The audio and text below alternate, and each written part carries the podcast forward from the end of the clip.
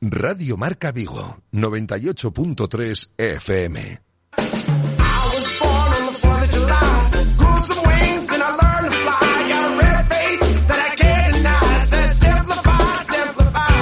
Marcador Vigo con José Ribeiro.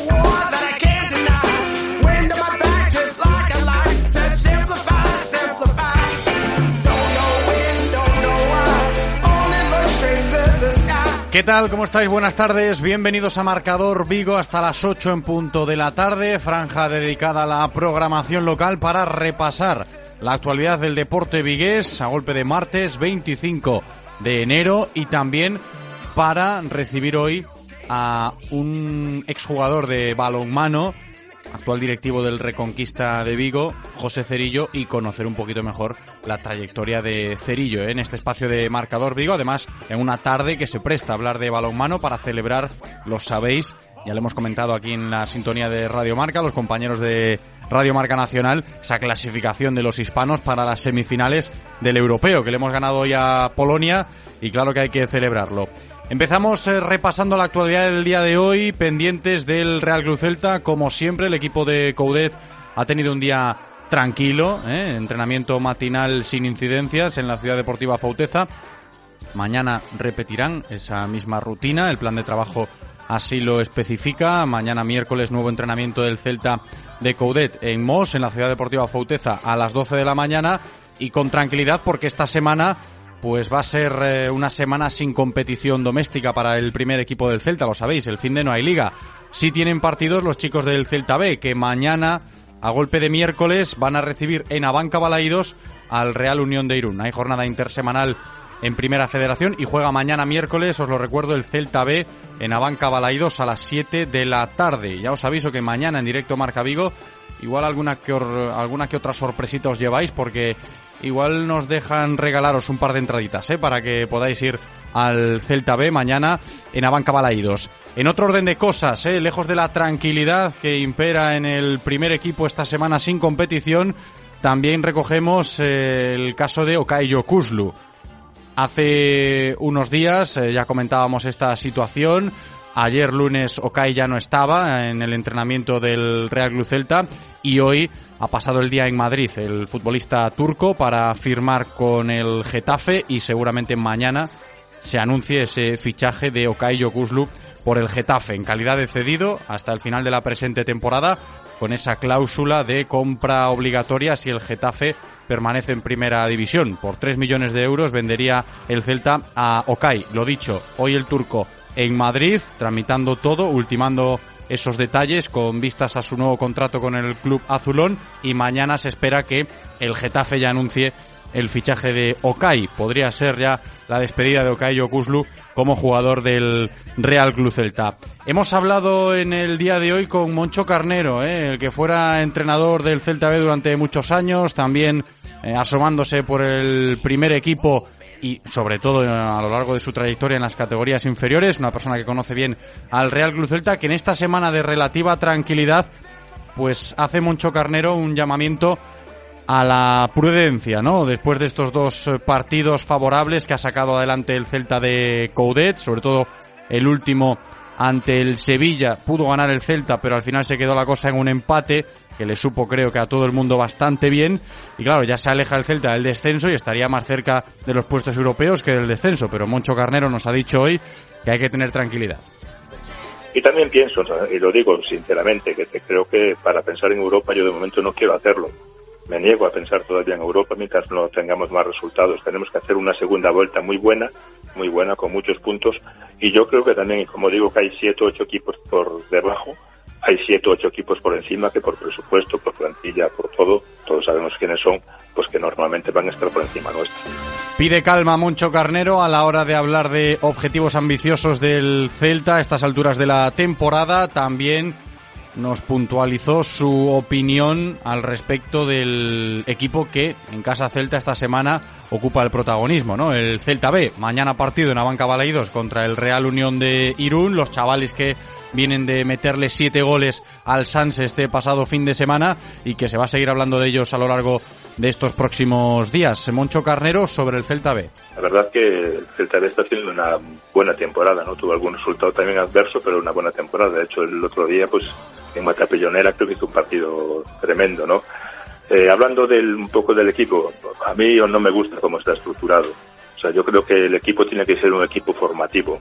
Y yo creo que este caso, en este caso no es. El Celta piensa en este equipo como en un equipo casi profesional, ¿no? Un equipo al margen del primer equipo. Y yo creo que es lo que no, no puede suceder. Eso nos decía Moncho Carnero en el día de hoy en esta sintonía sobre el Celta B. Mañana, os lo recuerdo, partido del filial en Abanca Balaídos. Mañana a las 7 de la tarde ante el Real Unión de Irún.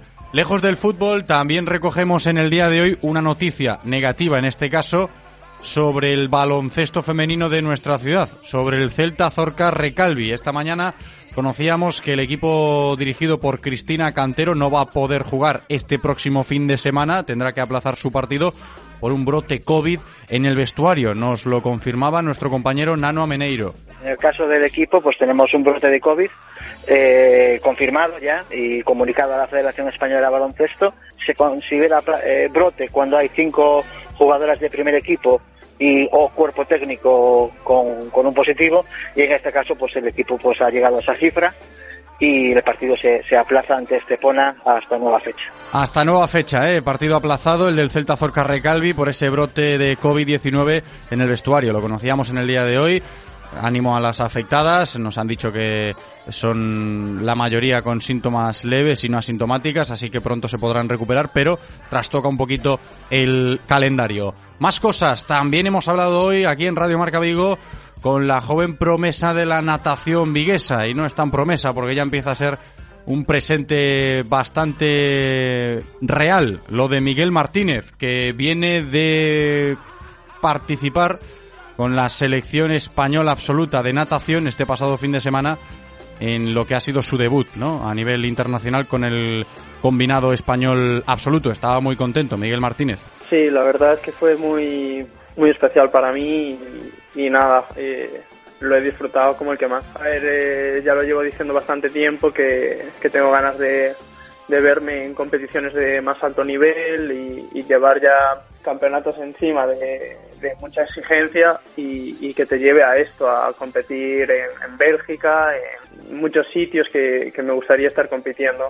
Contento Miguel Martínez eh, tras su debut con la selección española de natación absoluta y va a ser un año importante para él este 2022. También nos aseguraba que los objetivos están claros, ¿no? Sobre todo buscando competiciones internacionales para seguir probándose.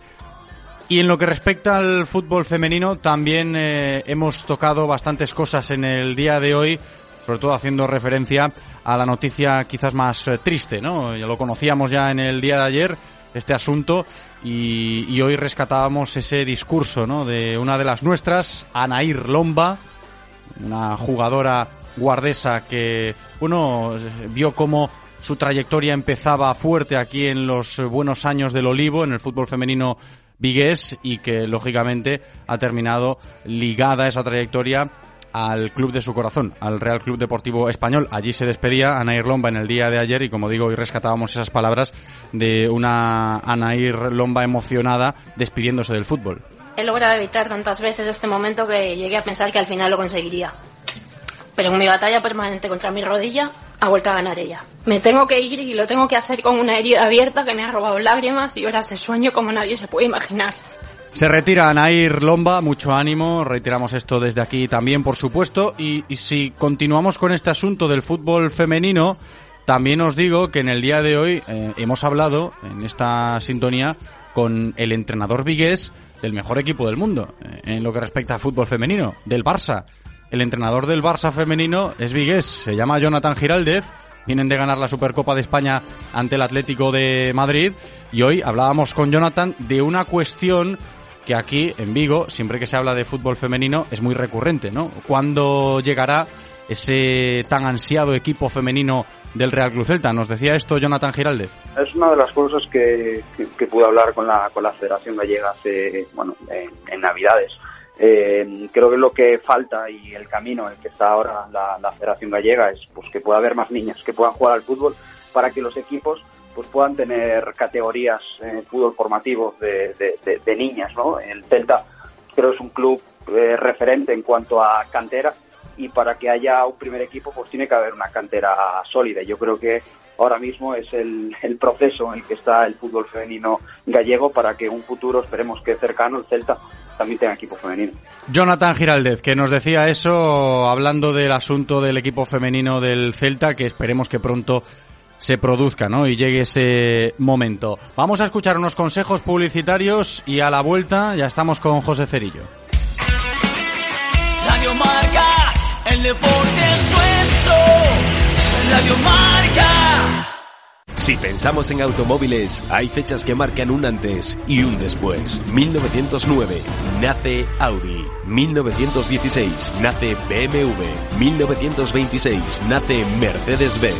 1982 nace Autorosas. Llegamos con la intención de ofrecerte la mejor experiencia automovilística con una amplia selección de marcas premium para que vivas y sientas la conducción. Autorosas. Ahora más que nunca seguimos apoyando el deporte vigués. Autorosas. Disfruta conduciendo. ¿Has visto en la tele el niño de 11 años que se ha graduado de física en solo 9 meses? Pues a mí me han entregado mi nuevo Renault Capture en menos de 30 días con Renault Fast Track y no veo a nadie entrevistándome en la puerta de casa. Te esperamos en Talleres Rodosa, tu concesionario Renault y Dacia en Vigo, Nigrán, Cangas, Ponteareas y Ourense. ¿Quieres dar tu opinión en Radio Marca Vigo? Envía tus notas de audio a nuestro WhatsApp 680 101 642. Participa con nosotros.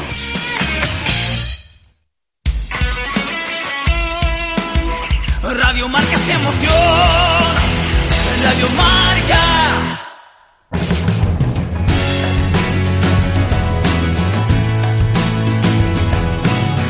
Marcador Vigo con José Ribeiro.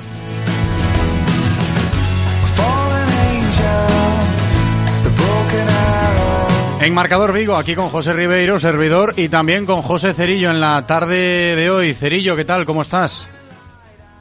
Hola, buenas tardes. Muy buenas, bienvenido. Que yo decía al principio de este marcador Vigo, hombre, vamos a charlar con Cerillo, un hombre de balonmano aquí en nuestra ciudad, y se presta la tarde a ello, ¿no? Que hemos celebrado esa clasificación de los hispanos en el europeo para semifinales. Sí, la verdad es que sí, la verdad es que ha sido una tarde positiva, haciéndonos sufrir, pero, pero positiva. pero haciéndonos sufrir, yo creo que también eh, lo quería un poquito Rodrigo Corrales, que se ha lucido, ¿eh? gracias a Rodri con esas dos paradas del portero de Cangas. Ahí nuestro Rodrigo Corrales que se sigue haciendo enorme bajo palos. Sí, sí, desde luego. La verdad es que eh, quizás es uno de los puntos fuertes que, que, tiene, que tiene España, la portería y, la actuación hoy de Corrales, sin ser eh, probablemente de sus mejores partidos, al final, eh, como suele decir, donde se ve a los buenos es en los momentos decisivos y, y él más que nunca ha estado hoy con esas dos paradas. ¿A ti no te pica el gusanillo, Cerillo, cuando ves partidos como el de hoy, por ejemplo, de los hispanos? Sí que hace poco nos contabas que, hombre, ya te probaste no hace mucho como jugador del Reconquista, pero dijiste, no, ya no estoy para esto, me dedico mejor a los despachos, directiva y demás, pero ¿de verdad que no te pica el gusanillo? ¿No, no añoras esos tiempos de el gran Cerillo como jugador? A ver, eh, los tiempos eh, se, añoran, o sea, se añora el, el poder jugar, ¿no? Porque al final bueno, pues es lo que has hecho durante, durante una gran parte de, tu vida y, bueno, pues, pues que ya no puedas hacer al nivel que lo hacías, pues sí que se echa, se echa de menos. Pero bueno, hay otra manera, otras maneras de disfrutarlo y, en ello estamos, ¿no? Porque ese proyecto del Reconquista de Vigo, y podemos empezar por ahí la conversación, sigue creciendo, ¿no, Cerillo? Y puede ser otro año importante para poder dar otro pasito más hacia ese lugar que yo creo que todos, bueno, en este caso en el Reconquista, pero seguramente en otros clubes de Vigo, estáis buscando, ¿no? Devolverle a Vigo un club con, con, algo más de caché, por decirlo de alguna manera, y que se me entienda bien, sin faltar al respeto, lógicamente, pero estamos en busca todavía de eso. Sí, yo creo que lo que lo que hay en Vigo y pasa en Vigo es que es que, que creo que, que tiene cabida y tiene y tiene sitio un, un club en la élite del balonmano, ¿no?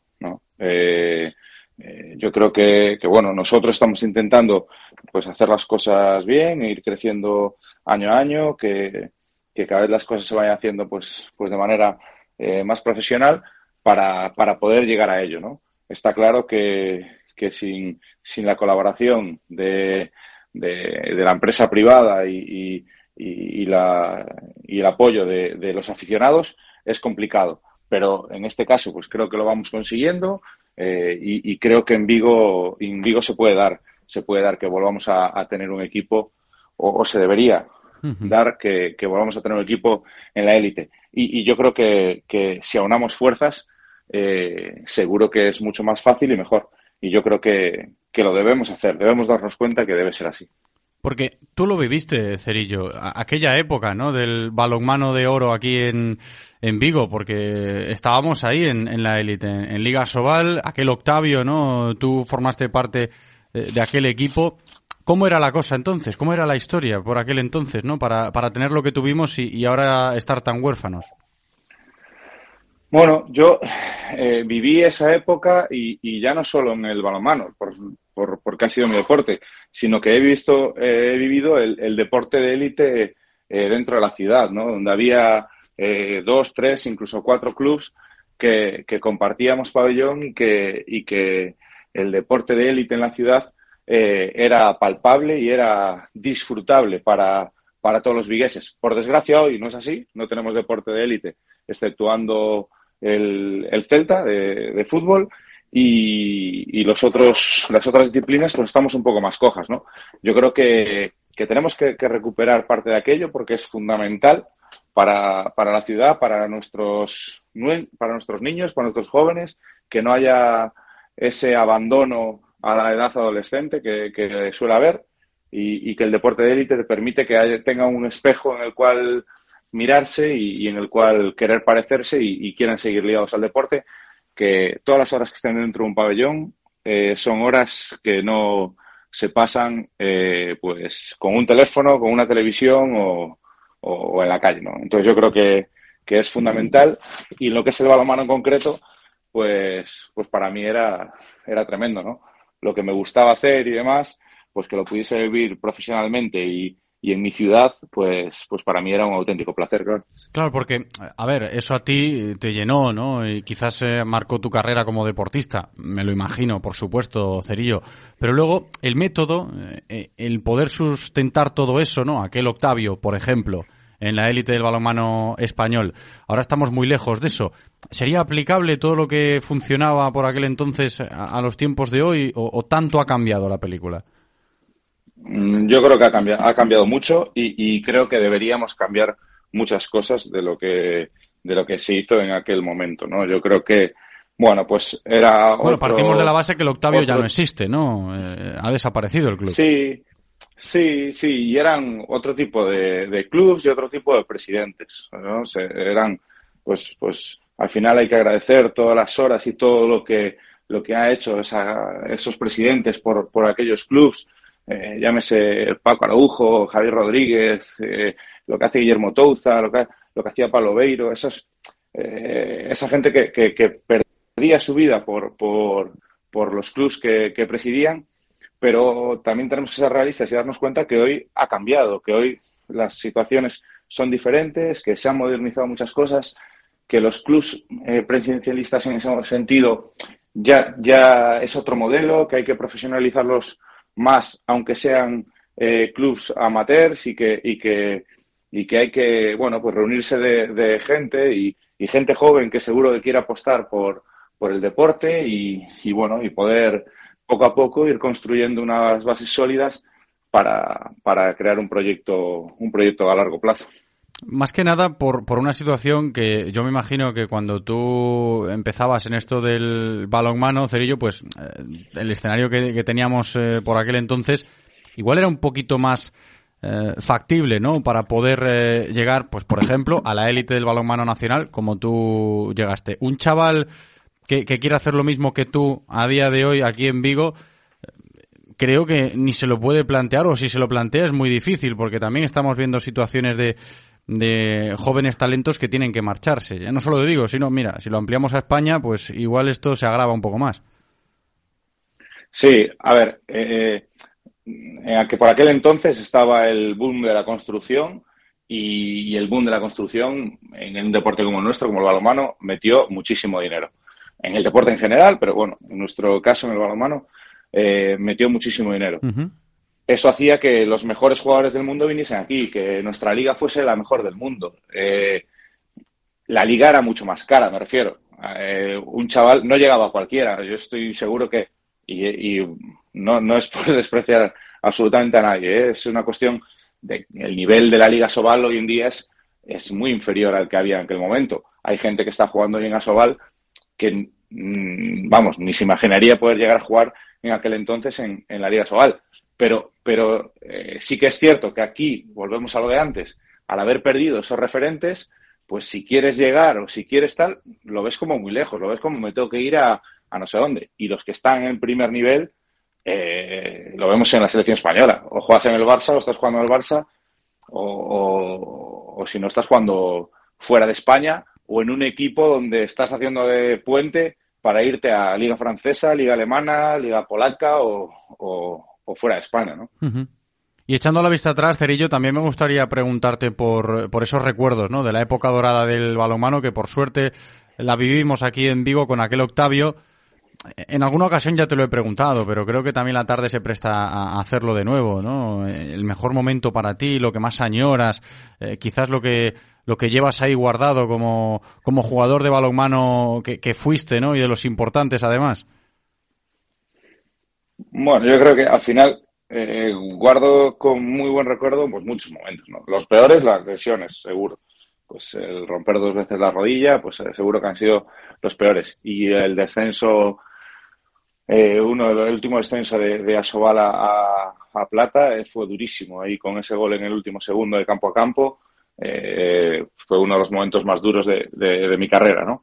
Pero, pero después ha habido también muchísimos momentos positivos, ¿no? El debut, cuando vuelves de las lesiones, el año que hacemos en el que quedamos a un punto de Europa y, jugamos la Copa del Rey en Granollers, yo creo que ese año, 2008, temporada 2008-2009, recuerdo fue, es quizás eh, mi mejor año de, como jugador, lo recuerdo con, con bueno, pues muy bien y, y, como, como, equipo yo creo que competimos a un nivel, a un nivel altísimo. Recuerdo que ganamos a Portland, eh, hicimos muy buenos partidos contra todos de arriba, de mar. O sea, yo creo que, que, que, fue un año muy, muy, muy bueno, ¿no? Y al final, los viajes con, con los compañeros, los desplazamientos, pues son recuerdos que nunca, nunca vas a olvidar porque son siempre anécdotas, muy buenas anécdotas y, al final siempre, como, como el abuelo Cebollete, cuando nos juntamos gente del balonmano las, las recordamos y nos reímos de nosotros mismos. Y luego lo del pabellón de traviesas, la pista central. Yo, yo recuerdo cuando era, era pequeño yo, ¿eh? pero sí que me acuerdo de ir con mi padre a ver algún partido allá a traviesas de, del piloto esposada, del Octavio. Y, me daba la sensación, luego también por referencias, he visto vídeos y demás, de que se llenaba con mucha facilidad traviesas. Sí, ahora eh, se lo comento a jugadores que, tenemos ahora en el Reconquista y demás, eh, bueno, y que te hablan, pues eso, pues de traviesas y no sé qué, y claro, que es grande. Y yo les digo, es que no os hacéis una idea de lo que es salir por el túnel y verlo lleno, a reventar. O sea, era un gustazo. Para mí es uno de los mejores pabellones en los que he jugado traviesas. Ya no es porque fuera eh, nuestra casa, sino eh, el tipo de pabellón con la gente más o menos encima, un número de gente eh, muy bueno, una cantidad buena de, público. O sea, para mí era uno de los mejores pabellones donde, donde jugar y muchos jugadores recuerdan el Octavio y Traviesas y Vigo porque, porque a muchos jugadores le gustaba, le gustaba muchísimo nuestro, nuestro pabellón y jugar en Traviesas. Ojalá, eh, ojalá pronto volver a ver eh, eso, ¿no? Esas imágenes del pabellón de traviesas, pues hasta la bandera. Y lo del José Cerillo, jugador de balonmano, creo que es lo más sonado, ¿no? Y lo que más se conoce. Pero lo del José Cerillo ligado al golf también se puede comentar, ¿no? Forma parte de tu trayectoria. bueno, sí, también, también hubo ahí. ¿Cómo fue? ¿Cómo fue ese escarceo al, mundo del golf?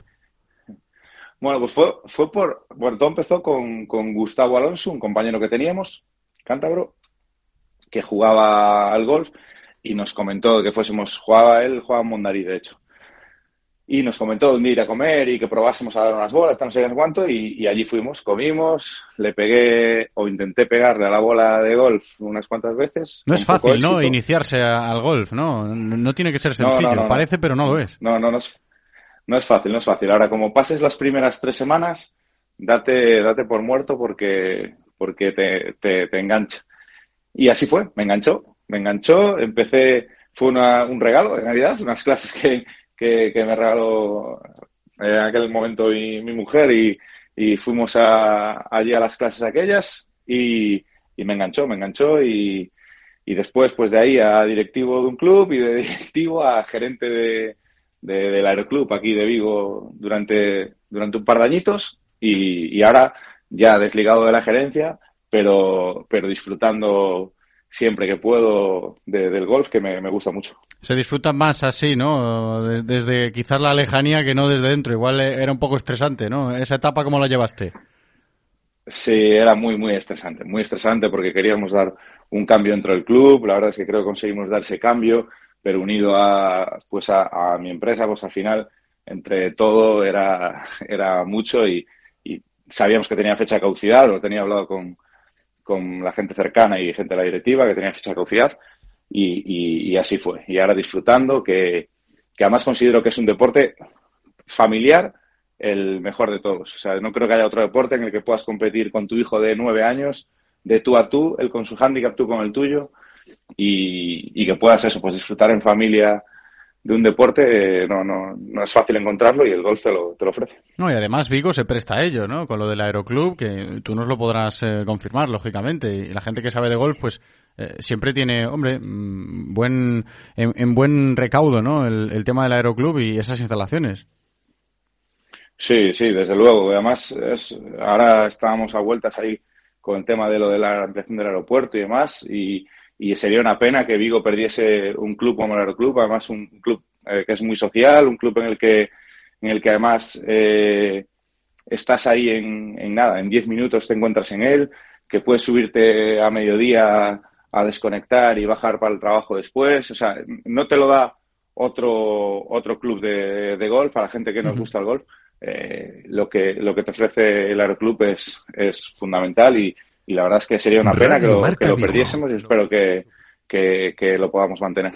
Igual al José Cerillo, jugador de balonmano, lo conocíais más y al José Cerillo, jugador de golf y gerente del Aeroclub, no tanto. Claro, ahora, ahora, gracias a este tipo de conversaciones, pues lo, lo, conocemos un poquito mejor. Cerillo, gracias como siempre por prestarte, ¿eh? por este ratito de radio. Un abrazo muy grande. Gracias a ti, José. Un abrazo.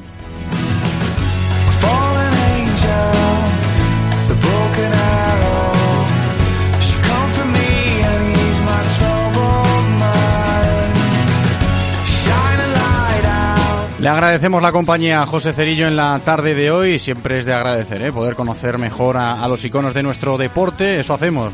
En esta, en esta empresa, en Radio Marca Vigo. Llegamos a las 8. Cerramos marcador Vigo, pero el marcador a nivel nacional en Radio Marca continúa.